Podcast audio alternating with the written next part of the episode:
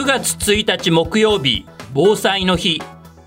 日本放送報道記者レポート2022日本放送の藤原貴根です。日本放送報道記者レポート2022このプログラムは日本放送の報道記者が政治経済事件災害からこだわりのテーマまで日々取材し足で稼いだ現場の生きた情報をお伝えしていきます毎週木曜日の午後に更新しています今回は私が関東大震災から99年震災体験者の証言を絵本にした制作者の思いと大規模災害の教訓を生かした警視庁東京消防庁の災害への取り組みとはというテーマでお伝えしていきます。聖吉にお昼ご飯を食べさせていると、突然に大正関東地震が起きた。どうしてよいか困っていると、隣のおじさんが、雨戸を外して外に出ろと叫んだ。私は急いで雨戸を外して、聖吉を抱いて外に出た。雨戸の上に座っていたら、次々に地面が割れていくので、聖吉を抱いて、地割れの起きない砂浜に向かった。今から99年前、1923年、大正12年の今日午前11時58分、神奈川県の相模湾北西部を震源とするマグニチュード7.9の関東大震災が発生しました。甚大な被害は、今の東京都、神奈川県を中心に、南関東一帯と静岡県東部まで及び、この大震災で亡くなった方と行方不明者は、およそ10万5千人にも上りました。先ほどお聞きいただいたのは、関東大震災当時12歳だった高島富士山、旧姓平井富士山が住んでいた神奈川県逗子の小坪地区で体験した実話をもとにして作成された絵本、逗子小坪の関東大震災。109歳の証言の一節を、日本放送前島香音アナウンサーが朗読した音声です。絵本の中で被災体験を語る109歳の富士山は、1911年、明治44年8月15日生まれ、7人の兄弟の3番目で、幼い頃から母親の手助けをしていました。そして、1923年の春から、当時の感染症であった腸チフスが流行。腸チフスに感染した母親は、この年の7月に亡くなってしまい、富士山は2歳の弟末吉さんの母親代わりになりました。そんな富士山は絵本の中で99年前のあの時のことをこのように証言しています。末吉は私にしっかりしがみついていたが、地面が揺れるたびに私の手からすり抜けた。砂浜に着くとすぐに、津波が来る丘に上がれと漁師が叫んだ。急いで高台にある小平寺の墓地に登った。おぶい紐がなかったので、大変困った。墓地の坂の途中で、ゴーという音で振り向くと、津波はかかとに迫っていた。津波に追いつかれた。樹木の枝にぶら下がって助かった人も、気ごと津波に飲まれていった。救援が来なかったので、三日三晩飲まず食わず、蚊に刺されながら、小平寺の墓地で遺体と一緒に過ごした。富士山の貴重な証言を絵本で残したジオ神奈川代表の蟹江康光さんと事務局で妻のゆきさんは富士山と知り合ったのは2018年。その後、何度も富士山から震災当時の話などを聞き、去年の4月、自費でこの絵本を出版しました。なぜ富士山の体験談を絵本にしようと思ったのか、ジオ神奈川の蟹江康光さんとゆきさんに伺いました。平井富士さんが話されてたことこれを全部文字として残しておけばうーんと何年か経ってこれを見て続きをやってくれる人が出てくると思ったから。あと1923年は感染症が多いんですよね。災害っていうものの中に感染症これ絶対だと思って感染症自然災害あと人為的な戦争ですね。これをテーマにして後々の人が何か気づいてくれたらっていうそういう思い。私はいっぱい災害に遭いましたけどもうまく伸びたのはもう本当に運が良かったんだっていうそういうようなことをおっしゃって。そういう方の生の体験をやっぱりねすごい記憶力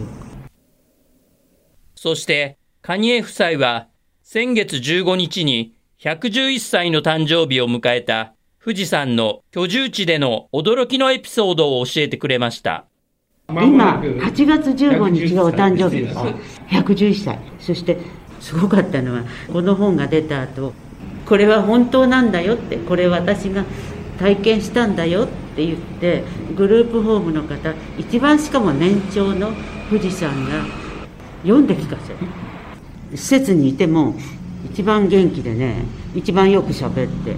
そういうすごい方です。また、末吉さんの息子として、現在、おばである富士山のお世話をしている平井光義さんは、富士山の近況などを次のように語ってくれました。私は、そのおばが、私の父2歳を抱いて逃げてくれたのでですね、そこで落としてたら、まあいなかったのでですね、それについてはもう非常に感謝してまして、やはり、えー私が世話をするべきじゃないかなと思ってですね、まあ見とるまでですね、世話していこうかなと。風邪をひいても熱が出ても回復力の速さは我々と変わらないぐらいです。3食、普通食を食べてですね、元気に過ごしてます。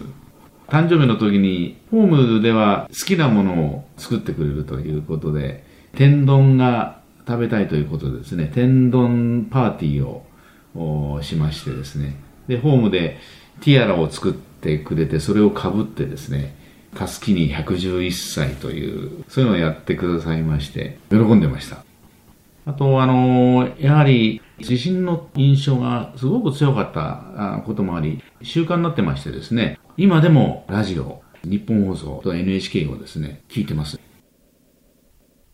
富士山が2歳の弟を抱いて、押し寄せてくる大きな津波から逃げ、九死に一生を得た関東大震災。再来年1月15日に創立150周年を迎える警視庁は、当時、警視庁の中に所属していた今の東京消防庁や関係機関との人海戦術を駆使して、この未曾有の災禍に対応しました。警視庁警備部災害対策課田浦義之課長です。一言言いましたら、関係機関、そこにいる人によるマンパワーの対応につきます。当庁は本部庁舎を日比谷にありましたけれども、消失したため、日比谷公園に隣接した中学校に仮本部を設置いたしまして、業務を継続いたしました。21の警察署も消失しまして、関係省庁はもとより、軍隊、民間団体等の協力をいただき、治安維持、人命救助、警戒警備に従事をいたしました。そもそも99年前、消防も警視庁にありましたし、車両も重機も通信機器も少ない中で人海戦術で職務を執行した、命を賭して災禍に立ち向かった先人に敬意を表します。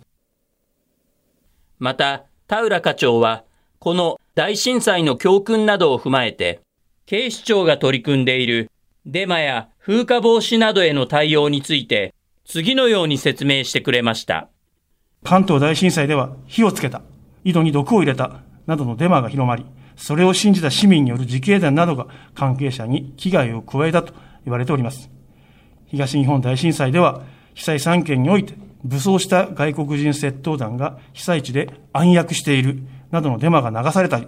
平成28年の熊本地震では動物園からライオンが逃げたとツイッターに虚偽の投稿した会社員が逮捕される事案もありました。このように災害時の人々の不安につけ込む形でデマが発生することは歴史上繰り返されており、将来首都直下地震などが発生した場合もこれは避けられないと認識しております。こうした中で警視庁では情報発信機能の強化として災害対策課ツイッターを開設いたしまして、フォロワーは現在約90万人おります。普段は被害を少しでも減らすために災害への備えを中心に発信しておりますが、いざ災害が発生した時には、その速報性と電波性を生かして、都民、国民が真に必要とする情報をタイムリーに発信するとともに、デマに対する打ち消し情報を速やかに発信することにより、安全、安心を届けたいと考えております。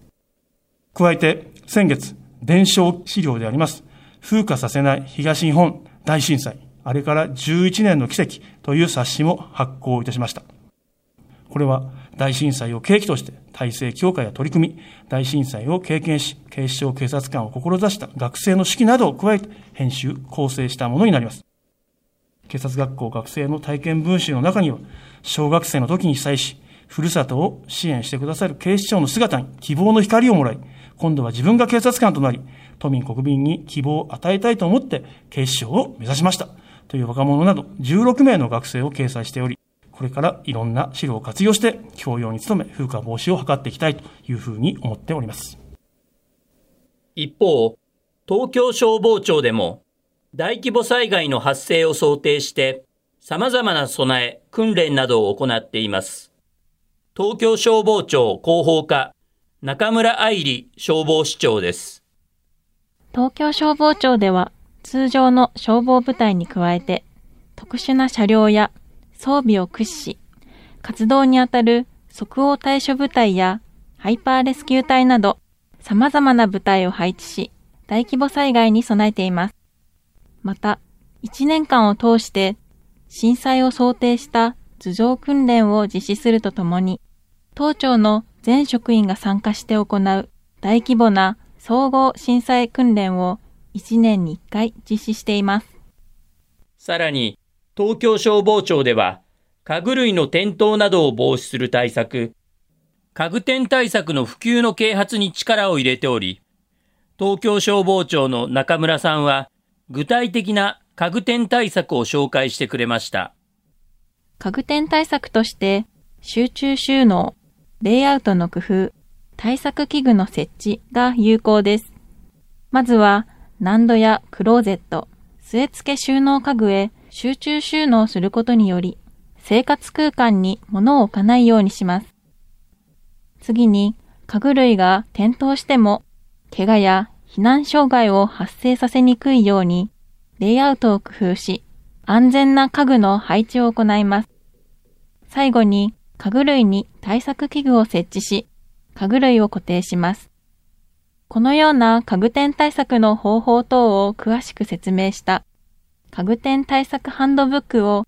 東京消防庁のホームページに掲載しています。今回の取材の最後、警視庁の田浦課長と東京消防庁の中村さんは、大規模災害への備えなどについて、都民国民にこう呼びかけました。大震災をはじめとする大規模災害は必ずやってくるということを念頭に、家具の転倒防止、非常用食料等の備蓄、できれば1週間程度、避難場所等の確認、家族の連絡方法の確認、非常用持ち出し品の準備等、災害が発生した場合は、正確な情報の収集と落ち着いた行動の心がけをよろしくお願いをいたします。被害を小さくするには、皆さんがお住まいの地域や働いていらっしゃる地域で、どのような被害が発生すると予測されているのか、知っておくことが重要です。いつ地震が起こっても冷静に対処できるよう、日頃から地震の備えをしっかりしておきましょう。99年前の関東大震災以降発生した様々な大規模災害などの教訓を生かし、普段からいろいろな準備や訓練、災害対策などを行っている警視庁と東京消防庁、来年の今日、関東大震災から100年を迎えることもあり、今後各種イベントなどを実施し、この巨大地震の後世への継承と災害対策の広報、啓蒙活動を強化していくとしています。さて、津市小坪の関東大震災109歳の証言という絵本の制作者である、ジオ神奈川の蟹江康光さんとゆきさんは、関東大震災を経験した平井富士さんが、自分たち二人に語ってくれた後世に伝えたいメッセージについて、次のように話してくれました。富士山は小さい人がいたら必ず覚え紐は近くに置いときなさいねとかラジオをね枕元に置いときなさいっていつも言われてます着替えもあるそれからお薬。何があるかわからないからすぐに持って逃げられるようにそれを皆さんやってください。もう本当にメッセージ富士山のメッセージとかが、今後の大規模災害とかの、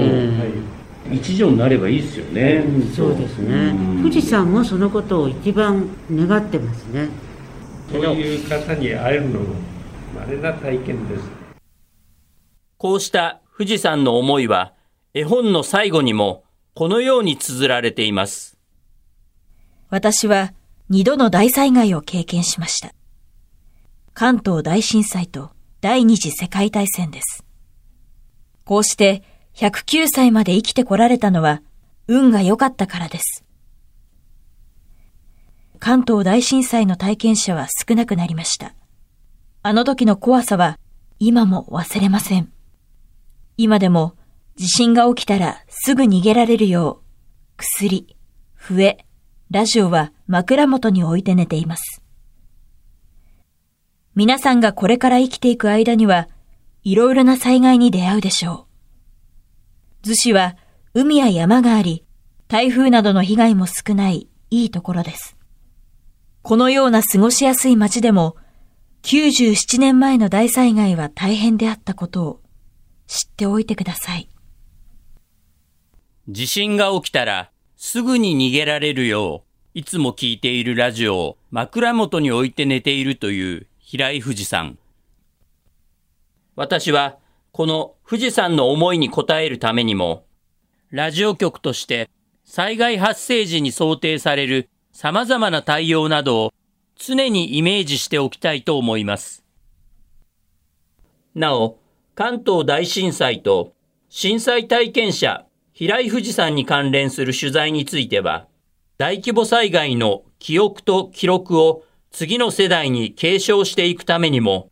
引き続き継続して取材を行い、今後、報道記者レポートなどでもお伝えしていく予定です。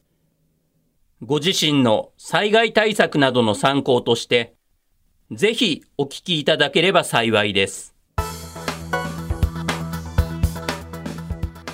日本放送報道記者レポート2022今回の担当は藤原高根でした。